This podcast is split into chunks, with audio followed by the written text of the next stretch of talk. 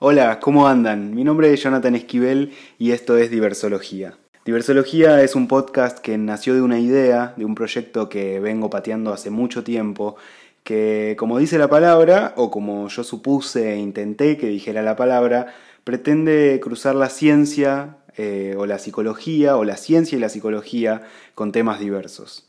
Originalmente la idea era hacer dialogar mi opinión o mi conocimiento, así fuera muy poco, con el de una invitada o un invitado experto en el tema. Sin embargo, cuarentena.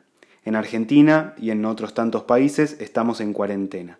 Aislamiento obligatorio para prevenir el contagio del coronavirus COVID-19. No nos podemos ver ni acercar a nadie, así que este, el primer episodio de Diversología, no va a tener invitades. Somos yo, mi otro yo y todas las personalidades que viven en mí en este contexto de pandemia, cuarentena y aislamiento. Por supuesto que el tema del episodio es la cuarentena. ¿Qué otro iba a ser? Simplemente es una reflexión, una asociación libre y un final un poco dudoso. Espero que les guste, que lo compartan y que me cuenten qué les pareció.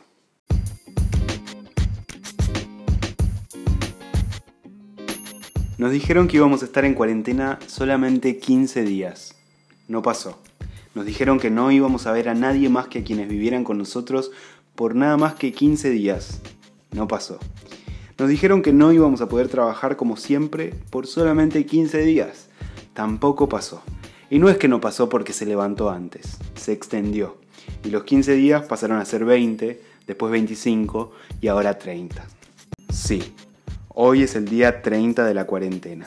Y para muchas personas, yo incluido, hace 30 días que nadie más nos mira a la cara. Ustedes dirán, bueno, pero cuando vas al supermercado, la cajera te mira a la cara. No. La cajera, la gente que pasa por la calle, y más en este contexto de pandemia de transmisión aérea, no nos miran. Y está bien, ¿eh? Yo tampoco miro a la gente. O quizás, como soy consciente de que afecta la falta de mirada y de reconocimiento mutuo con un otro, un poco la busco. Pero como no quiero que me saquen corriendo o me denuncien, trato de disimular.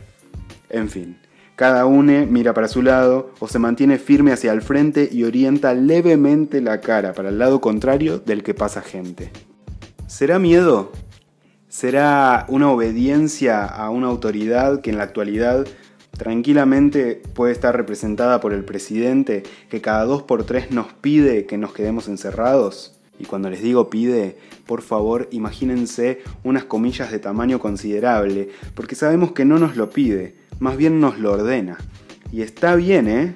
Me parece que puede ser la mejor forma de controlar lo que está pasando, pero nuestro cuerpo no lo entiende igual que nuestra cabeza, y no está acostumbrado a no salir. Volvamos. Vamos caminando y cuando nos cruzamos con alguien, algo nos pasa en el cuerpo y aceleramos un poquito la marcha para pasar lo más rápido posible, ya sea para evitar que nos llegue una microgotita de su respiración o para evitarle la paranoia de que le podría alcanzar una gotita nuestra. Esa paranoia, ¿es propia o es del otro? ¿O es de todos? Debe ser la misma paranoia que nos invade cuando salimos a comprar y sentimos que tenemos que ir lo más rápido posible. Entonces vamos a un ritmo un tanto más acelerado que de costumbre. O agarramos por la callecita que no suele ser transitada, porque seguramente por ahí no va a haber ningún policía. Pero ¿de qué policía estamos escapando? ¿Por qué tendríamos que evitar a la policía si estamos yendo a comprar al supermercado? No sabemos. Lo que sí sabemos es que algo está pasando. Algo anda dando vueltas y tenemos que hacer lo posible como si eso fuera fácil por no respirarlo. Pero no por vos, por los adultos mayores, porque a ellos les afecta más y si se lo llegas a contagiar, ellos no van a tener las mismas defensas o el efecto del virus no va a ser el mismo. Y vas a ser el culpable de un escenario impresionantemente trágico. Otra vez, esa obediencia, ese super yo que está tanto en tu casa cuando apenas te levantaste pero te tenés que ir a lavar las manos cantando el feliz cumpleaños o el estribillo de Baby One More Time. Ese que está a la vuelta de la esquina esperando que salgas para recordarte que ya tenés que ir volviendo, que te cruzaste con muchas personas, que no te tenés que tocar la cara, que los viejitos, que no estornudes, que no toques tanto lo que vayas a comprar, que toques el botón del ascensor con la llave, que si no es de primera necesidad no es necesario y que te vuelvas a tu casa ya.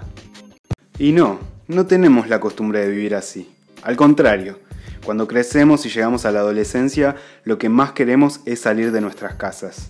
Nos peleamos con nuestras madres, padres, tutores o encargados y nos encargamos de dejarles claro con palabras o con actos que tenemos una singularidad y que no vamos a hacer lo que nos digan que tenemos que hacer. Vamos a correr riesgos, nos vamos a zarpar en alguna que otra ocasión, vamos a hacer justamente eso que nos dicen que no hagamos. Y vamos a chapar, y no con una sola persona, con una, con otra, con otro, con otro. Porque ¿qué es la adolescencia si no es experimentación, no? Nos vamos a prestar la ropa, nos vamos a quedar a dormir y compartir la almohada, la toalla, vamos a compartir un helado, un trago, una seca, y está bien. Tampoco nos pasemos del otro lado y nos pongamos moralistas, porque todos, todas y todes hemos hecho algo de esto, si no todo. Y está bien. Después de la adolescencia llega la adultez y apenas podemos nos compramos un pasaje para viajar, conocer esa ciudad que tanto venimos anhelando desde andás a ver cuándo. Esa que vemos en las películas o en las redes de nuestros conocidos o donde sea y decimos, ya voy a ir ahí y me voy a sacar una foto.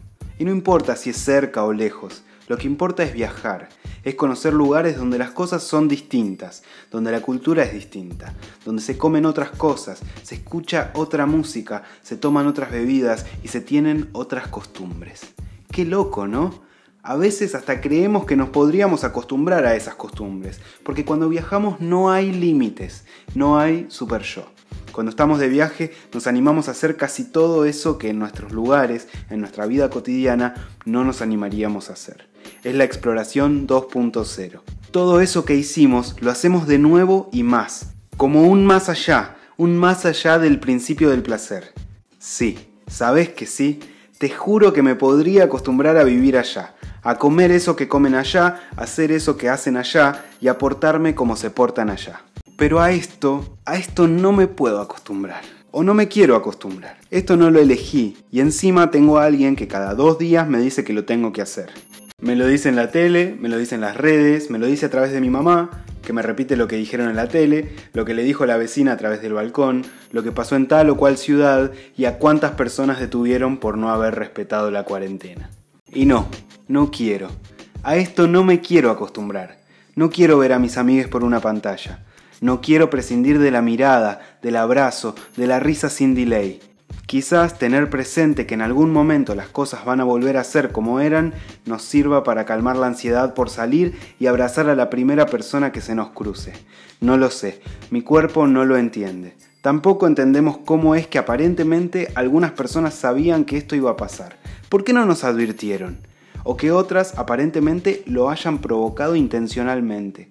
¿Ves? Hasta ellos hicieron lo que quisieron. ¿Por qué nosotros no podemos ir a tomar una birra acá a la esquina? Al parecer hoy tendrá que ser con nosotros mismos y en nuestras casas. Ojalá que pronto pueda ser en compañía. Que pase rápido, che. Les mando un abrazo y nos vemos en el próximo episodio de Diversología. Chao.